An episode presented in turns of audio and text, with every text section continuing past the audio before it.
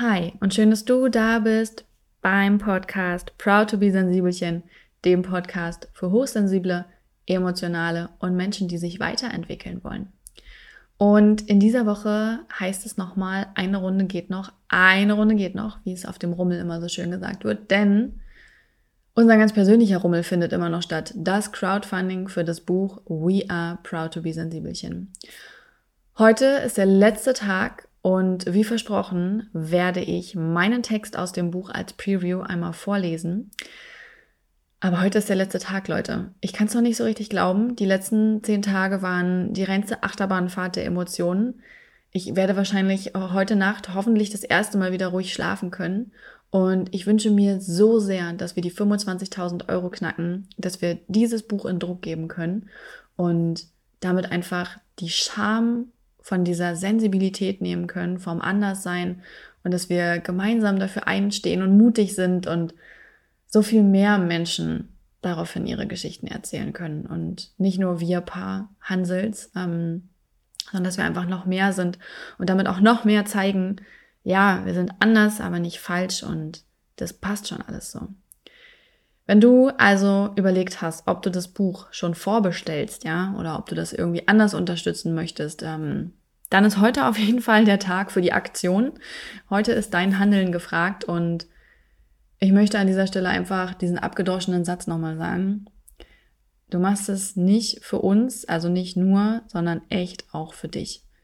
Das ist ein wahnsinnig tolles Buch und ich bin mir sicher, dass du daraus ganz viele tolle Sachen mitnehmen können wirst. Und ähm, wenn es nicht für dich ist, Vielleicht ja als Geschenk zu Weihnachten. Also wir garantieren die Lieferung vor Weihnachten. Das wäre ja auch nochmal eine Idee.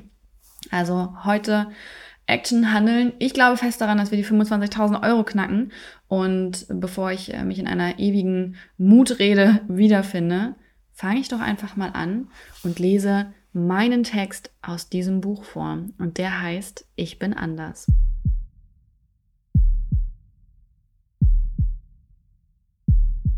Bevor es mit der heutigen Folge losgeht, möchte ich dir noch ganz kurz unseren Buddy und Sponsor für diese Folge vorstellen. Und das ist Readly. Readly ist ja so das Spotify der Magazine. Das heißt, du kannst online ohne Papiermüll und als Flatrate Magazine lesen, die sonst ja auch echt einiges kosten können, wenn ich so an meine Lieblingsmagazine denke. Und Spotify möchte damit nicht nur der Umwelt was Gutes tun, sondern vor allem auch den Magazinen an sich, die sich nicht wie sonst teuer im Kiosk einkaufen müssen, die natürlich viel mehr Reichweite haben, gerade kleine Magazine. Und insgesamt sind es übrigens mehr als 2700 Magazine. Der blanke Wahnsinn. Und in jedem Hardletter, also meinem Newsletter, am ersten Montag des Monats. Da stelle ich auch immer drei Artikel vor, die mir in die Hände gefallen sind, als ich bei Readly quer gelesen habe in meinem Lieblingsmagazin. Und nächste Woche Montag ist es wieder soweit. Du kannst dich also gern noch für den Hardletter eintragen auf proudtobesensibelchen.de. Einfach mit der E-Mail-Adresse hinterlegen, dann bekommst auch du nächste Woche Montag die neuesten Lesetipps von mir und Readly. Und wenn du Readly noch gar nicht ausprobiert hast, dann kannst du das kostenlos machen. Readly ist nämlich einfach nicht nur Knorke zu uns, sondern auch zu dir. Und deshalb kannst du einen ganzen Monat umsonst all diese 2700 Magazine lesen. Du gehst einfach auf readly.com slash Maria. Da trägst du dich ein, kannst einen Monat umsonst lesen und wenn es dir gefällt, dann kannst du bleiben. Kostet 9,95, 9,99 im Monat. Und wenn es dir nicht gefällt, dann gehst du einfach und hast einen Monat umsonst Magazine gelesen. Also readly.com slash Maria. Ganz einfach, da gibt es deine kostenlosen Lieblingsmagazine.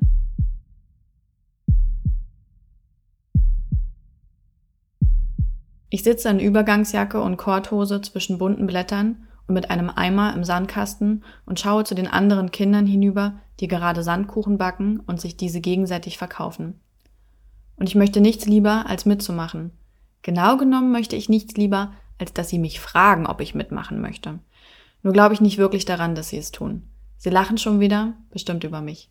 Liegt es an der Korthose? Nein, es liegt auf jeden Fall an mir. Ich bin ja auch immer die Einzige, die mittags nicht schlafen, dafür aber lesen und zumindest fast ihren Namen schreiben kann. Maria. Ich wende traurig den Blick in die andere Richtung und sehe, dass einige Kinder mittlerweile auf der Wippe sind. Stehe auf und gehe zu ihnen. Dieses Mal, ja dieses Mal frage ich einfach, ob ich mitmachen kann. Maria, möchtest du nicht auch mit auf die Wippe? Schau mal, da drüben fehlt noch jemand, damit es auf beiden Seiten aufgeht, ja? kommt mir die Kindergärtnerin zuvor und ich setze mich hinter ihre Tochter auf das hintere Ende der Wippe. Anfangs macht es noch Spaß, doch nach kurzer Zeit bekomme ich Kopfschmerzen von dem Geschaukel und dem Gebrülle. Ich springe von der Wippe und das Geschrei verändert sich. Ich drehe mich beim Weggehen um und sehe, dass das Mädchen, das eben noch vor mir gesessen hat, auf dem Boden liegt und weint. Gelähmt vor Schreck weiß ich nicht, was ich tun soll. Zu reden traue ich mich nicht. Brauche ich auch nicht, das übernimmt dann kurzerhand die Kindergärtnerin für mich, die mir lautstark vorwirft, dass ich ihre Tochter vorsätzlich von der Wippe gestoßen haben soll und mich fragt, warum ich denn bitte nicht einmal, nur einmal wie die anderen Kinder spielen kann. Sie setzt mich auf einen Baumstamm und sagt mir, dass ich dort sitzen bleiben soll, während die anderen reingehen. So sitze ich da also und frage mich, was ich genau falsch gemacht habe, was genau ich hätte anders machen können und warum das Mädchen denn nun auf der Erde lag. Immer wieder spiele ich die Erinnerungen im Kopf durch und gerade als mir auffällt, dass ohne mich das Gewicht wohl zu gering war, so dass sie mit dem Schwung von der Wippe kopfüber von selbiger flog, sehe ich meine Mutter durch das Tor zum Kindergarten kommen. Ein Blick auf mich, dann geht sie in den Gruppenraum. Ich meine zu hören, dass sie schreit, aber sicher bin ich mir nicht. Irgendwer schreit hier ja immer rum und denke mir, super, dieses Kind mag mich dann wohl auch nicht mehr. Dann kommt meine Mama raus und nimmt mich mit. Siehst du das? fragt mich meine persönliche Trainerin und redet schon weiter. Maria, die vier Jahre alt ist, glaubt wirklich, sie glaubt wirklich, dass niemand sie gern hat. Ich schluchze. Eigentlich schon, seit ich zehn Meter weiter zurück auf diesem mit meinen persönlichen Erlebnissen bepinnten Zeitstrahl stand und in meinem Kopf wieder 14 war. Da dachte ich auch schon oder eher immer noch, dass ich nicht beliebt, ungeliebt bin. Ich, Maria, die 28 ist, stehe auf einer Wiese in einem Garten, der nicht meiner ist, neben einem Menschen, den ich kaum kenne und der sich trotzdem ein Herz gefasst hat, mir zu helfen. Eine ganze Woche, so lang wie das Seminar zur persönlichen Weiterentwicklung schon geht, auf dem wir sind, bietet sie mir ihre Hilfe an, um auf der vermaledeiten Suche nach mir selbst meine Vergangenheit mental erkunden zu können. Sie bietet mir diese Hilfe auf diese Art an, dass du nicht Nein sagen kannst, weil du selbst weißt, dass dir der Vorschlag helfen könnte, obwohl du gern Nein sagen würdest, weil du auch weißt, dass bis zu es wird besser erstmal noch der Schmerz kommt, der dich richtig in die Knie zwingt. Eben jener hat gerade die gefühlt sechste Spitze erreicht, von der ich hoffe, dass sie die höchste ist und dass damit das gute Ende naht. Losgelaufen bin ich in diesem Garten vor mehr als einer Stunde in kleinen Schritten auf meinem imaginären Zeitstrahl, der meine Vergangenheit repräsentieren soll. Zugelaufen bin ich auf eine Hecke und einen ziemlich heißen Typen, von dem ich hoffte, dass er ginge, bevor der Kloß in meinem Hals seinen tränenreichen Weg nach oben fände. Er ging, und so nahm dieser Weg barfuß über noch etwas nasse Erde und saftig grünen Rasen seinen Anfang. Mein Herz schlägt mir schon den ganzen Tag bis zum Hals und obwohl ich weiß, dass es das Richtige ist, was ich tue, dass es mich wieder einen Schritt nach vorn und näher zu mir bringen wird auf diesem schier ewig anhaltenden Weg zu endlich wieder glücklich sein, laufe ich zunächst, wie üblich, davon. Zweieinhalb Jahre liegt mein Burnout zurück und während ich am Tag des Zusammenbruchs noch dachte, dass ich nach etwas Schlaf am nächsten Tag wieder fit wäre und in jeder der folgenden Wochen, dass die darauf folgende die erlösende wäre, in der einfach wieder alles okay wäre, in den Monaten danach dann, dass wenn die Therapie vorbei wäre, ich dann bestimmt wiederhergestellt wäre. Hergestellt war gleichbedeutend mit sorgenfrei und gelassen. Vor dem Frühstück schon an der frischen Luft sein, überhaupt frühstücken, genug Zeit zum Kartenschreiben haben, zum hier mal noch kurz abbiegen, um Blumen zu kaufen, beim Lieblingsbäcker gekauften Kuchen in der Tasche, Lächeln im Gesicht. Nur stellte sich dieser Zustand, nachdem ich mich so sehr sehnte, nicht wieder dauerhaft ein. Er kam immer mal kurz vorbei, vielleicht auch länger, aber das Gefühl, mich verloren zu haben, zu oft falsch abgebogen zu sein und in einem Leben zu stecken, das mir wie ein falsches Kleid einfach nicht zu passen schien, das blieb unbeirrt. Und so endete die Therapie und ich war doch nicht gesund. Aber krank, so richtig, mit Schüttelfrost und im Bett bleiben, war ich eben auch nicht. Auch wenn das mein liebster Ort geworden war, mein Bett. Kopfschmerzen hatte ich auch ständig, also wohl doch krank, nur eben nicht nach medizinischen Standards. Ich stehe am Schlafzimmerfenster meiner Mutter und sehe nach draußen. Meine Füße sind kalt, meine Nase vom Plattdrücken an der Scheibe auch. Draußen ist es dunkel, nur die Straßenlaternen beleuchten die leeren Straßen und gerade wieder begrünte Bäume. Wie lange ich hier schon stehe, das weiß ich nicht. Aber ich muss weiterzählen, denn wenn ich das nächste Mal 20 Autos gezählt habe, dann wird meine Mama in einem von ihnen gewesen sein, dann wird sie nach Hause kommen. Zwischendurch beobachte ich die Straße und die Hauptstraße, in die sie mündet. Die Ampel, wie sie grün, gelb, rot, gelb, dann wieder grün wird, Menschen, die vorübergehen und Autos, die vorbeifahren. Und immer dann, wenn eines in unsere Straße biegt, zähle ich weiter. Bei den letzten 20 und auch bei den paar davor war sie nicht dabei. Also beginne ich wieder von vorn, denn weiter als 20 kann ich noch nicht so gut zählen und ab da erscheint mir die Zeit auch so lang, dass ich ungeduldig werde. Wieder biegt ein Auto ein. Ich erkenne schon an den Scheinwerfern und dem Fahrstil, dass es meine Mama ist. Erkenne sie, als sie unter der Straßenlaterne durchfährt, sehe, wie sie auf der Straße rückwärts einparkt und laufe in mein Zimmer, damit sie, wenn sie in die Wohnung kommt, sieht, dass ich brav geschlafen habe und sie sich keine Sorgen machen muss. Mein Herz schlägt so schnell, dass ich, als ich ihren Schlüssel im Schloss höre und ihren leisen Schritte im Flur. Noch bevor sie ihre Jacke ausgezogen hat, schaut sie in mein Zimmer, das weiß ich, denn das macht sie immer so. Dann, wenn sie sich versichert hat, dass bei mir alles ruhig ist, geht sie ins Schlafzimmer, nicht wissend, dass ich mir eben noch in genau diesem Raum die immer gleichen Fragen gestellt habe. Warum ist meine Mama nicht da? Wo fährt sie hin? Wieso dauert das so lang? Wann kommt sie wieder? Wer ist so wichtig, dass sie nicht hier bei mir ist, sondern irgendwo anders? Und was kann ich tun, damit sie bleibt? Als ich die Augen öffne, muss sie mich nicht fragen, ob ich sehe, dass ich mich nicht genug geliebt fühlte. Ich weiß es, ich kann den Herzschlag von Maria, die nicht älter als sechs sein konnte, immer noch in meiner Brust spüren, wie er schmerzhaft den ganzen Raum bis zum Zwerchfell und dem Schlüsselbein einnimmt, dass es weh tut. Diese Geschichte und die anderen, die ich davor in diesem Garten durchlaufen habe, die, in der ich in der Mittelschule vor Mitschülern aufs Klo geflohen war, die, in der ich auf dem Gymnasium laut und kalt wurde, um alle auf Abstand zu halten, die, in der ich in der Oberstufe mit Perfektion und Selbstaufgabe tatsächlich Freunde fand und im Studium schon so weit weg von mir war, dass ich immer mehr und mehr leisten wollte, sie alle haben diesen einen roten Faden, der sich durchzieht. Ich bin nicht genug. Ich reiche nicht aus, dass mich jemand lieben könnte, dass ich liebenswert wäre. Ich allein, ich bin niemals nicht genug, also muss ich höher und weiter und schneller gehen, über meine Grenzen und selbst über die von anderen hinaus, um gesehen und gehört zu werden.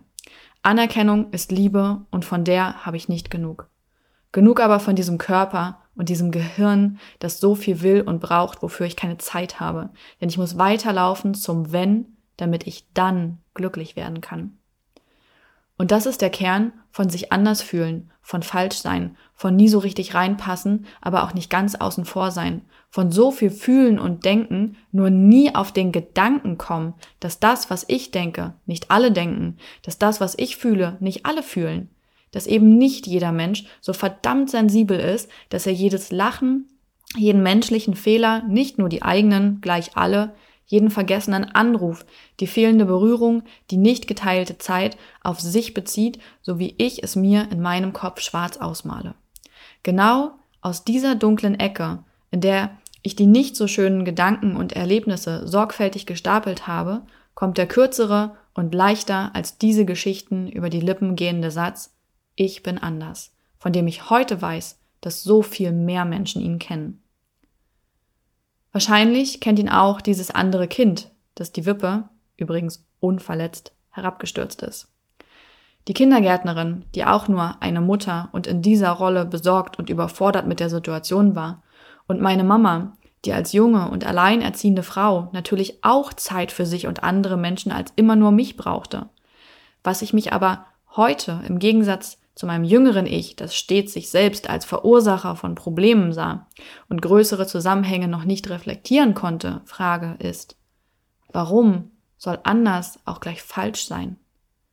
Anders ja, nach gesellschaftlichen Normen, aber falsch doch nur nach meinen eigenen. Und die kann ich ändern.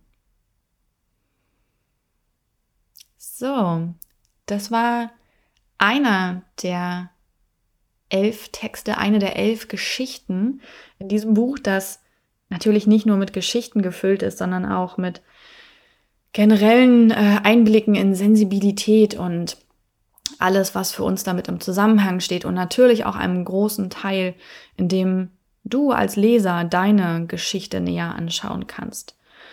Und heute ist Mittwoch, der letzte Tag des Crowdfundings und es würde mir vor allem persönlich unfassbar viel bedeuten, wenn wir dieses Buch in Druck geben können, denn ich habe mich in meinem Leben wirklich oft einsam und anders und falsch gefühlt und allein jetzt diese Liste zu sehen, ja, wie viele Menschen dieses Projekt unterstützen und dahinter stehen, wie viele Menschen das geteilt haben, das weitererzählt haben, ähm, die Geld gespendet haben oder einfach nur Mut oder Worte, das ist für mich das aller, aller schönste Gefühl. Und ich glaube, so geht es ganz vielen da draußen, die das eben unterstützen, das Gefühl, nicht mehr allein zu sein. Ich bin gespannt, wo es hingeht. Ich hoffe, dieser erste Auszug hat dir gefallen und ich verweise nochmal darauf proudtobesensibelchen.de slash crowdfunding oder direkt bei startnext.com slash weareproudtobe. Auch alles in den Show Notes bei Instagram, Facebook, auf der Website. Wir haben alles plakatiert. Sensibel steht riesengroß äh, an alle digitalen Wände geschrieben. Und dann verabschiede ich mich jetzt wirklich auch an dieser Stelle und wünsche dir einen wunderschönen Tag oder Abend.